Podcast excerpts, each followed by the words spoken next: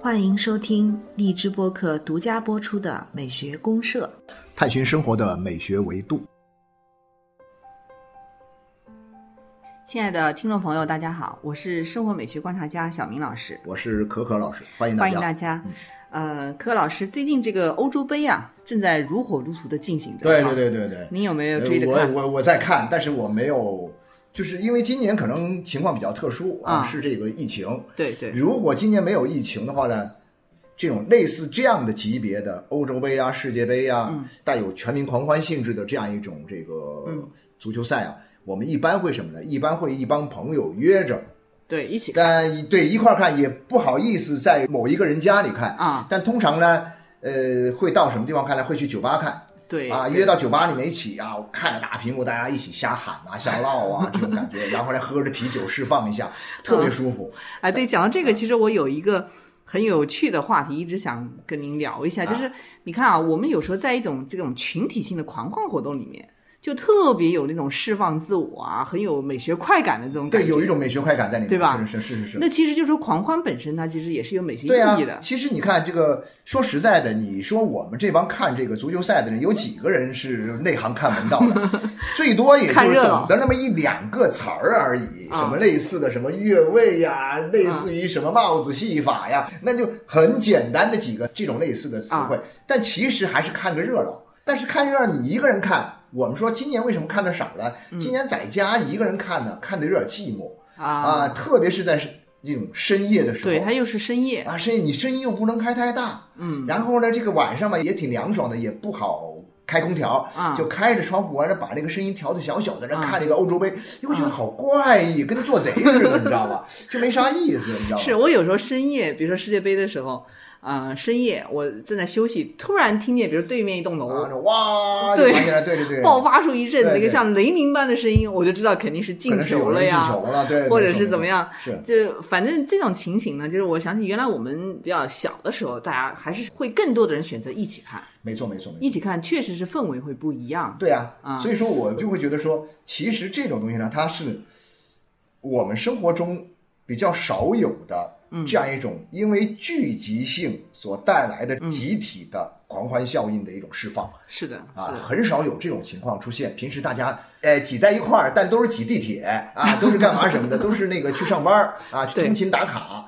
但是这个时候呢，你可以尽情的释放自我，乱喊乱叫、乱骂人，什么什么都没关系。其实啊，大家都可以原谅你。对，在我们日常生活中，一个就是看球赛，嗯，还有一个再就是，比如说有一些那种什么明星演唱会，像原来。啊，对对对，什么摇滚啊，那种摇滚也是很有感染力。很多的这个叫什么？这种音乐节啊，音乐节，音乐节，摇滚的音乐节。所以，柯老师，你看我们为什么会这么钟情于这种群体性的狂欢活动，然后非常沉迷于这样的一种狂欢式的美学快感？呃，这可以聊一下吗？这当然可以聊。就我觉得是根本上讲，是因为我们生活中需要这个东西。嗯嗯啊，然后呢，又由于我们中国人的这个文化里面相对来说呢，缺乏一种狂欢的基因，对对，所以呢，其实我觉得他更需要这个东西。所以咱们今天聊的这个话题，我觉得很有意义啊。对，我们聊聊这个，借着这个欧洲杯来说一说，对狂欢美学。啊，对，那狂欢美学，咱们就按我们的套路说，先听段音乐吧。啊。啊，音乐呢就现成的啊，这个现成的有狂欢节的有狂欢节的音乐。啊。舒曼就写过一首这个钢琴组曲，或者说叫钢琴套曲吧。就叫狂欢节，就叫狂欢节啊！狂欢节，嗯。啊，那个我们先听一下这首曲子的第一首啊，这个一共有二十一首小曲子。啊，那其中的啊钢琴曲，其中呢第一首呢它上是一个序曲，这个序曲呢一下子就以他这种非常雄壮的、非常这个欢快的这种旋律啊，就把我们带入到这种狂欢节的这样一种气氛当中去了啊，相当于一个狂欢节的序幕拉开了，拉开了一个序幕的感觉。我们先听一下这段序幕，好吧？好的，好。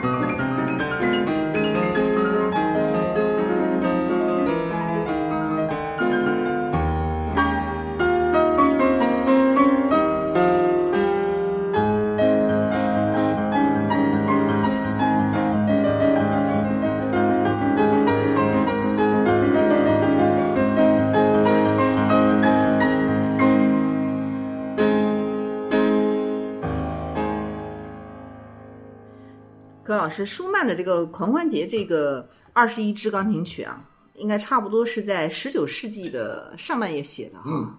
他那时候还是这个年轻人嘛，二十多岁，二十多岁的年轻人。然后二十多岁年轻人呢，正好呢，在那个什么，跟他的这个老师老维克，这个就是后来他的岳父哈，呃，学钢琴。他那时候开始已经在追求这个克拉拉了。啊，呃，但是呢，那时候呢，他岳父是呃，对他那时候还是他老师是坚决反对，嗯嗯，啊，坚决反对，所以坚决反对情况之下呢，他又曾经去参加过一个什么呢？到了这个当时的波西米亚地区地方，波西米亚地就是应该是现在的这个捷克那边，捷克那一带地方，嗯，那一带地方呢，以前是叫波西米亚，对，啊，波西米亚这个地方呢，去参加过一个乡村的一种狂欢活动，狂欢的舞会，啊，呃，当时甚至还有一个小师妹跟着一块儿学钢琴的一小师妹也去了，嗯嗯，他在这个狂欢当中呢，大家尽情的狂欢的时候呢，他甚至哎对这个他的小师妹。有点小意思哦，是吗？那克拉拉在吗？对，克拉拉不在。但是呢，等到他回家了以后，继续回到这个老维克尔的学钢琴的时候，看见克拉拉的时候呢，马上那个念头就打消了 啊，觉得还是克拉拉，哎，你知道吗？特好玩。就是说，你发现没有？就是说，这个东西里面，它其实一个狂欢节，它把他身上的某些东西释放了出来。是的，是的。但是很快他回到生活中，他又把它收敛回来了，又纳入到了一个我们通常说的一个正轨当中。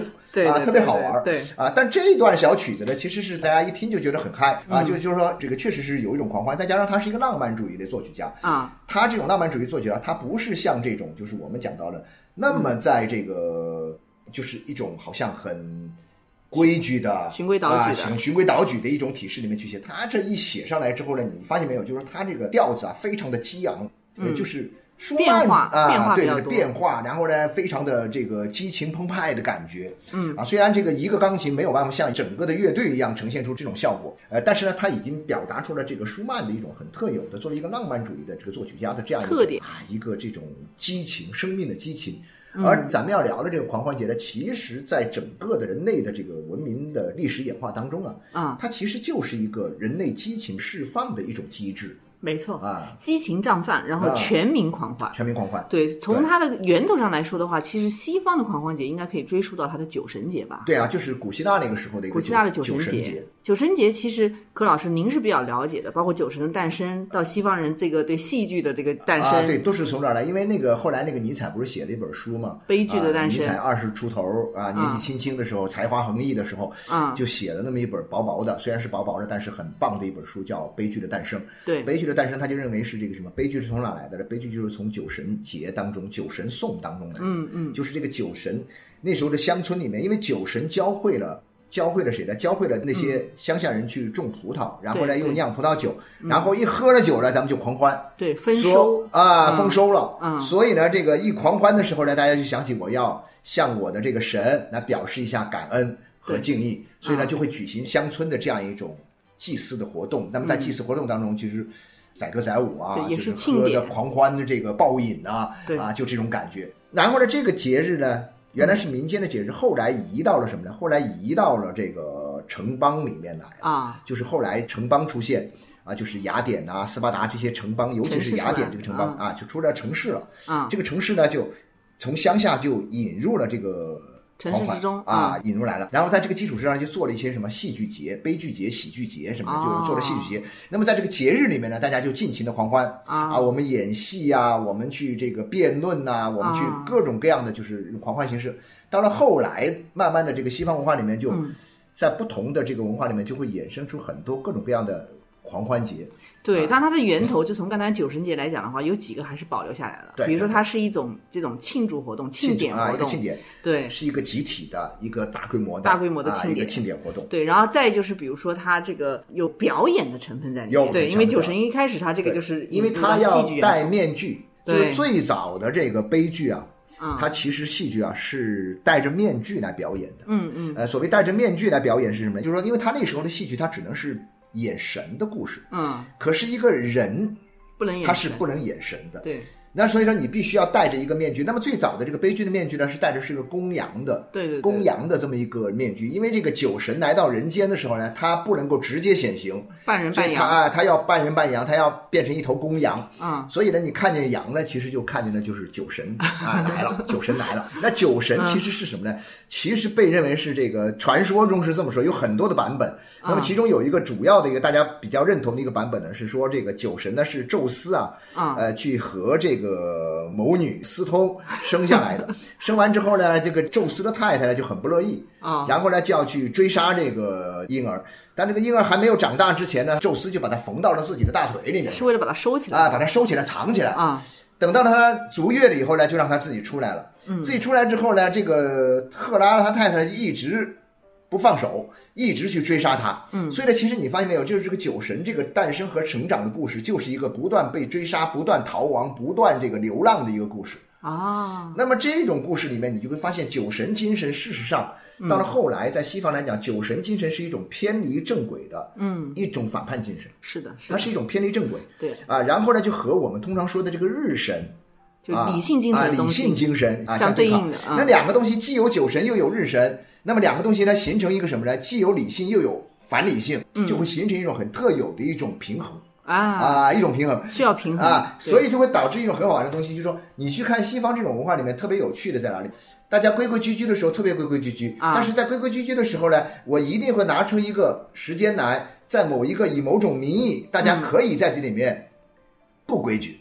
哎，去撒野，去狂欢。节来了，其实就是狂欢节来了。但是狂欢节的时候呢，它又会有一些特点，比如说狂欢节最大的一个特点，它化妆啊，这个表演性，表演性，然后呢戴上面具，嗯，戴上面具是为了遮掩自己的这个真实的社会身份，嗯嗯。啊，然后呢躲在一个面具后面，你就可以被允许你躲在这个面具后面胡作非为。啊啊，你知道吗？就是说，当然这个不是说你可以违法哈，不是这个意思。对对对。但就是说，在这种你包括像你平时你，你可能会很害羞，嗯，你可能平时放不开，嗯。但是你一旦戴上面具之后呢，你就会发现你的很多的想法，你的很多的做法就可以尽情的释放。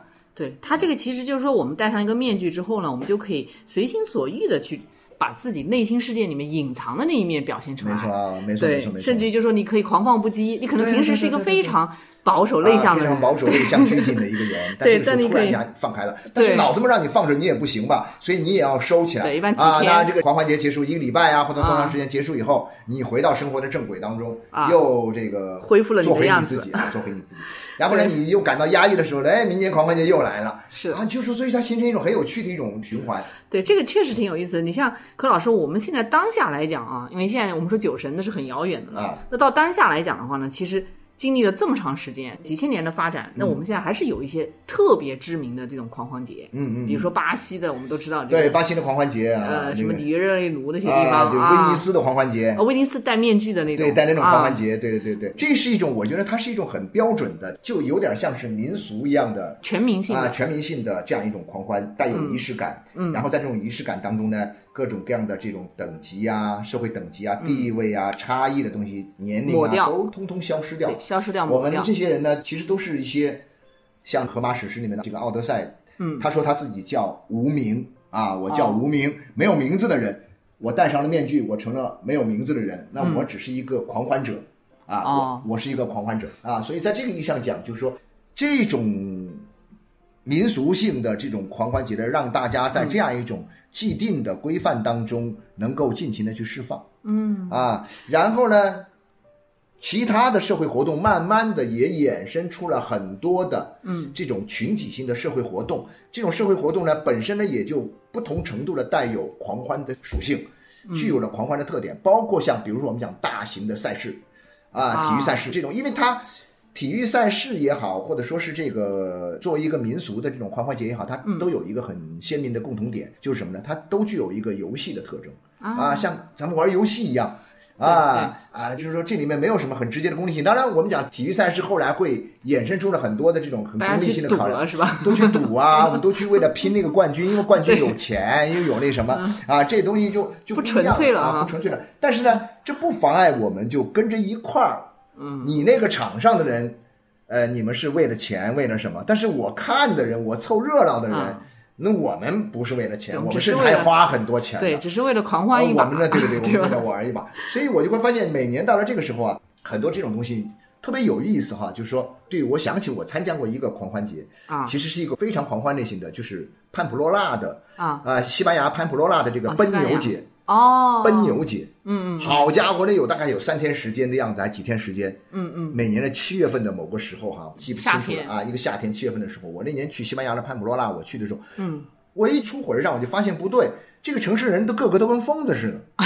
为什么呢？因为所有的人几乎都穿的是一样的衣服，就穿的是那种，比如说那种，哎，红上衣白裤子，为了引牛来啊，那引着牛要斗牛嘛，他要有红衣服嘛，红上衣嘛。然后呢，所有的人在那里面简直是亲如一家呀，都是那种勾肩搭背啊，手里拎着酒，然后呢，远处就你认识不认识，就在这大声嚷嚷。对他其实就是说人跟人之间的交际啊，在这种狂欢节的氛围里面就变得特别的纯粹。没错，没错，没错，是这样的。完全不是说我认识你我才跟你打招呼，陌生人都在一样的热热闹闹的说话，你就不管不顾了，你知道吧？你比如说，我是那天是晚上到的这边，我准备着休息一天。我之前晚上我说好好睡一觉，明天一大早呢，我说我去那个。奔牛要经过的路线呢，我去占个好位置，是不是？我看奔牛嘛。然后天哪，我一进去那个酒店里面，就各种人就在那边啊，大声喧哗、唱歌啊，然后喝酒，没办法休息。然后呢，你进了房间说关起门来，结果你发现那个外面那个街道也全是人，就这样一个小小的潘普洛拉，我就不知道有多少全世界各地的人全部扎那儿去了。然后我就会觉得像我这样的人就变成一个很怪，我纯粹是本来我就是来打个卡的，你知道，我最多拍几张照片，我看个热闹，我只是看热闹。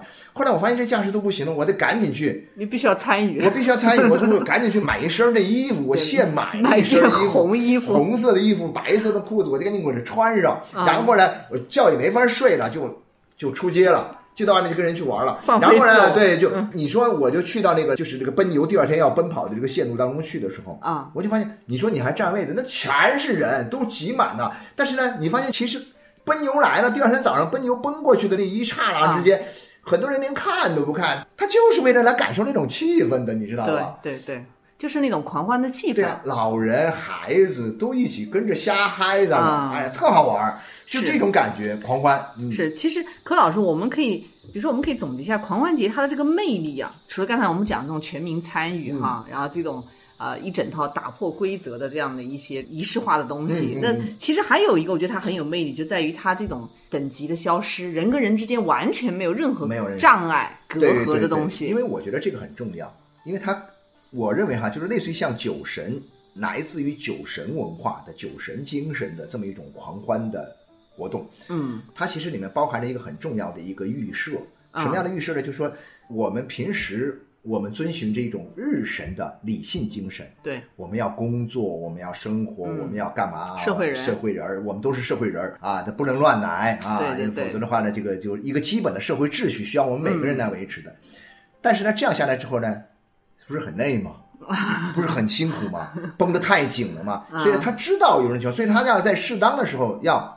释放一下啊，但释放又不能让你一个人去释放，你单个的人，你你释放你的，他释放他的，就乱套了。我觉得那才是真正的乱套。所以呢，我们就找一个时间呢，大家在一起，哪怕就一周的时间里面，这一周时间里面，我们所有的人，你别的事儿都不忙了，嗯，放到到某个地方来玩来。放开撒野，对啊，然后呢，你啥事儿都可以做。当然，除了这个违法的事儿，你当然大家也不会做违法的事儿。其实都是什么呢？就是我们讲到在日常生活中不太被接受，也是无法被完全接受的很多的反常规的一些行为。对对对。然后呢，你很多东西你在这一刻释放。那在这一刻释放里面的话呢，你必须为什么呢？我们讲为什么要戴面具啊？为什么要做化妆啊？嗯嗯。然后就是因为什么？就是因为我们要把这种。等级的东西，把它消除。消是的，你明明知道这其实是不可能消除的，但是我至少我以这种游戏的方式消除一下吗？对，来这也能获得一种快感。是，你看戴面具之后，比如说男的还是女的，就不是那么清楚。对对啊，再加上他全部服饰装扮，你看威尼斯那个，对特别华丽的，装成一个比如说那个呃十五世纪的一个贵妇人呐什么的哈，明明可能是个男的装的。对，没错没错。那老人还是年轻人，你其实，在面具后面你也是看不见，你也看不见。年龄他也是。但是问题是，大家就互相有一个约定，就是这个时候你你随便打打闹闹都没有关系。对啊，你不要说 陌生人之间也可以勾肩搭背，没错没错，自由的说说笑笑。对对对。所以这种氛围其实还是，我觉得原来那个前苏联有一个文论家。就是巴赫金，巴赫金，对巴赫金，对，他其实就提出来一个狂欢化的美学命题，对对对，对，但是他没有专门写这种狂欢化美学的论著，嗯，他只是放到他的其他一些文论的这种学他那时候是主要是根据什么呢？根据这个拉波雷的，他对拉波雷的《巨人传》的那么一个分析，对，好像还有那个陀思妥耶夫斯基啊，陀思妥耶夫斯基的这样一个小说的主要。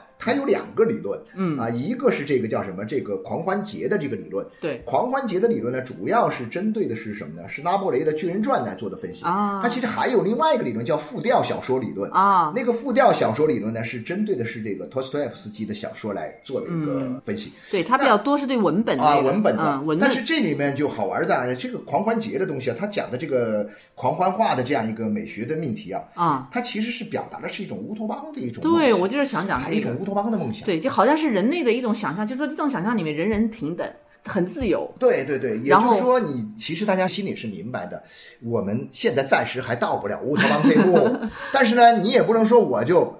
我到不了，我还不可以先体验一下吗？啊，相当于是根据我的想象的这个乌托邦，我可以先体验一下吗？对，像早期狂欢节不是有一些，就是那时候，呃，西方国家还有奴隶的时候，嗯，他就会刻意的在狂欢节上让奴隶呢就出来载歌载舞，然后把他们装扮成这种，就是说消除这种阶级的东西。没错，没错，没错。所以他就是资源大家可以共享，对，人人都是平等的，没错，是自由的。所以这个就是比较乌托邦的。嗯啊，那这个美学上来讲的话，它其实是向着一个乌托邦的想象来走。对，但是呢，这种乌托邦的想象它。又不是很严肃的，它一定是很搞笑的，一定是很诙谐的，一定是很笑虐的啊，这样一种特点，它一定有这样的特点。也就是说，这一刻你会发现没有人板着脸啊啊，一定是哈哈大笑，一定是这个各种各样的这种瞎开玩笑啊，呃，这个瞎闹腾啊啊，就是各种各样的这个。达到一种什么，就是嘻嘻哈哈的啊，就是把一切的好像很严肃的东西，很这个正儿八经的东西，全部通过这种笑，通过这种戏谑的一些这个游戏，把它消解掉。没错，没错，反而是那种越是权威，越是代表一些这种中心的东西，就越容易成为他的对象。对对对，比如说故意去模仿某位这个大教皇啊。对对对，没错，因为你知道吗？就是说这种狂欢节的文化里面，它有一个最有趣的东西，什么？就是一种戏仿。啊，对对，就是戏仿，就是我们讲哈，其实你通过这种戏仿的方式，我去消解掉那些平时大家觉得说哇，这个人好高大上哦，这个人好威严哦，对我一下把他变成个小丑似的人物啊，是是是是是，那但是呢，你就算这样，那那个被你嘲笑的、被你模仿的。人家也不以为意，也不会在意，因为是狂欢节啊，因为是狂欢节，他就说好，我姑且让你一马，放你一马，你就在这儿可以，但是你不能在生活中也这么来对我，那可不行，是吧？所以我觉得这种文化特别好玩在哪？他把这个界限画得很清楚，对对，一个狂欢节的这样一个，就仿佛是一场戏啊，就大家全民参与进去来 演，对，没错。可老师，你觉得像这种狂欢节的，在我们中国有没有这样类似的？我到现在为止没有印象中，除了像我们一起集体性的看球赛啊，除了我们去看球什么的，集体性的唱摇滚呐，啊，对对对对，那还有没有一些像这种？作为这个传统呃文化传统里面的这种。呃，狂欢呢？我觉得好像我们这个汉文化里面好像没有这个文化传统。嗯，我现在想想，觉得哎，你看我们汉民族的这些文化节日，我们也讲的挺多。这些重要的节日，对啊，什么端午节啊，对啊，啊中秋节啊，中秋节啊，啊，包括新年，对吧？春节啊，春节，对，没有啊。好像我们都还是非常这个很遵守这个秩序，很乖，规则，对，赏赏月呀。你哪怕是这些东西，就是我就讲嘛。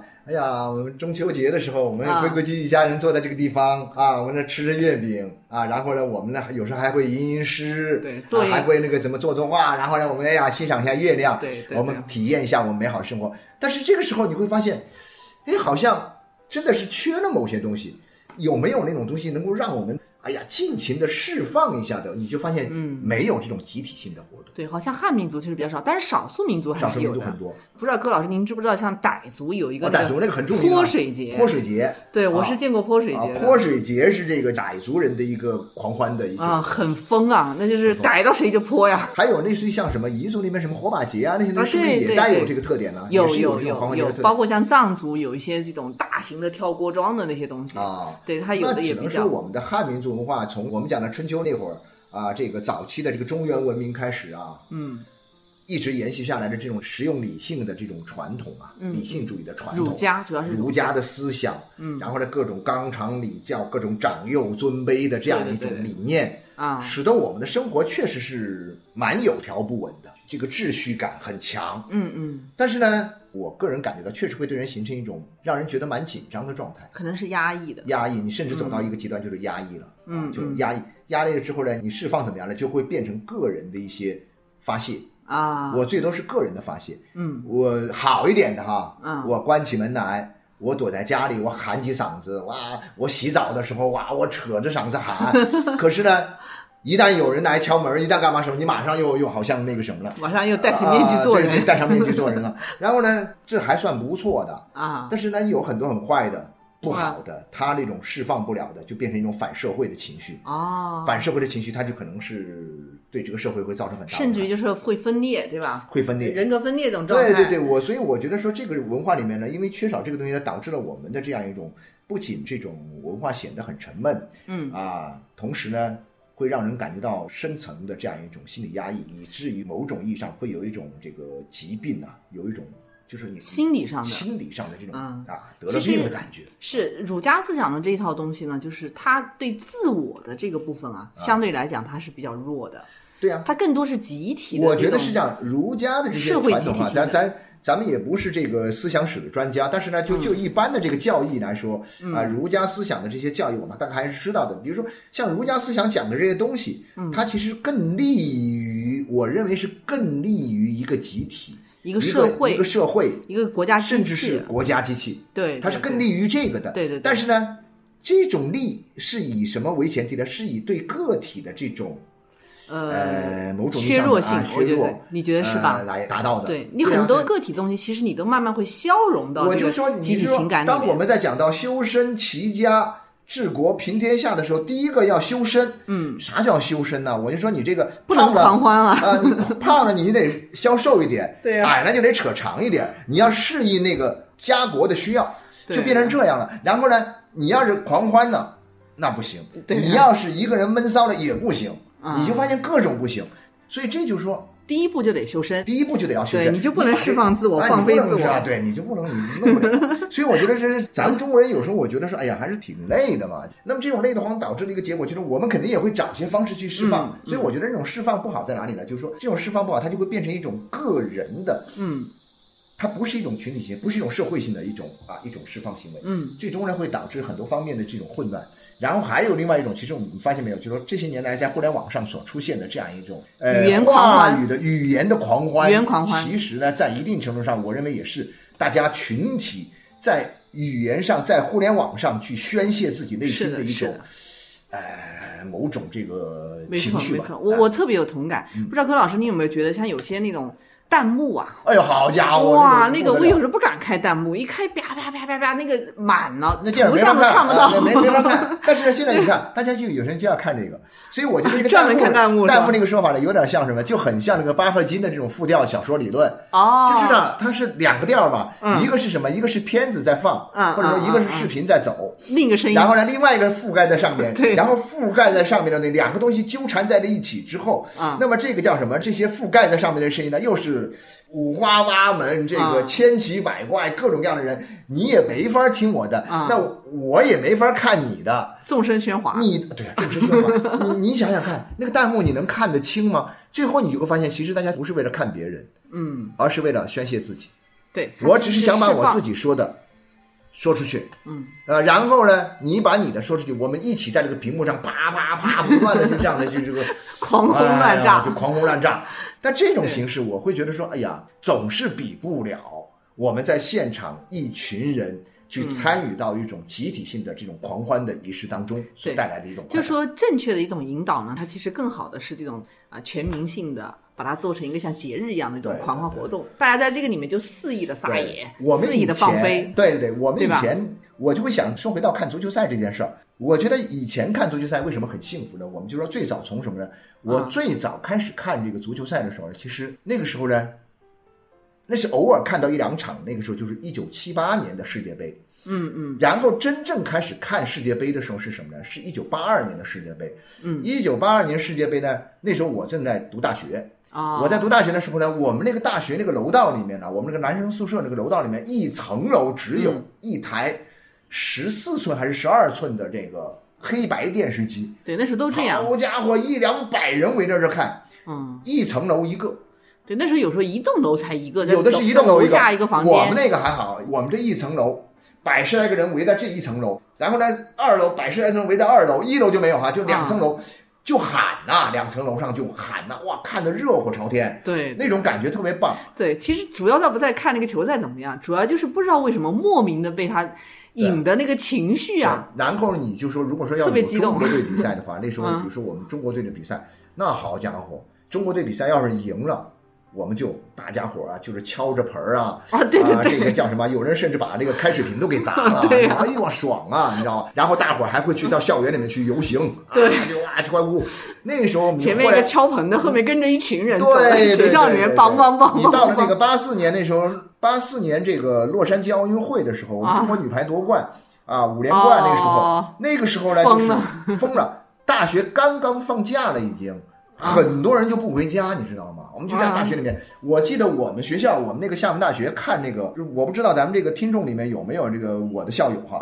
就当年我们在看这个几场关键赛的时候，我们是在什么？是在厦门大学那个大礼堂里面啊。大礼堂里面，你想想，那大礼堂可以坐多少人？你知道吗？那个大礼堂一共可以坐五千人的大礼堂，放了几台大电视机，嗯，五千人坐在里面看了。但那个时候你知道吗？就是说看完之后，大家出去喊呐，去闹啊，去那种感觉，哎呀，特别爽。对，特别要有这种东西，特别释放出来，就心里的这些。但是现在没有了，现在都回到家里面。回到自己的舒适的这个客厅里面。大学里面呢，因为它条件好了，现在基本上就是大家的人手一部电脑。然后呢，你电脑或者直接用手机看也行啊。对对对，电脑、手机就这种行为呢，集体的就被这些东西给分化了、分化了、分解掉了，分解为一个一个的原子化的个体。对对对对对。啊，这貌似我们也可以一起玩，但是呢，现在他们很多人就是年轻人，他们玩游戏的方式是大家坐在一起，每个人手里拿着一个游戏机在玩游戏，但是大家在一起喊，在一起闹，但是呢，那个规模很小。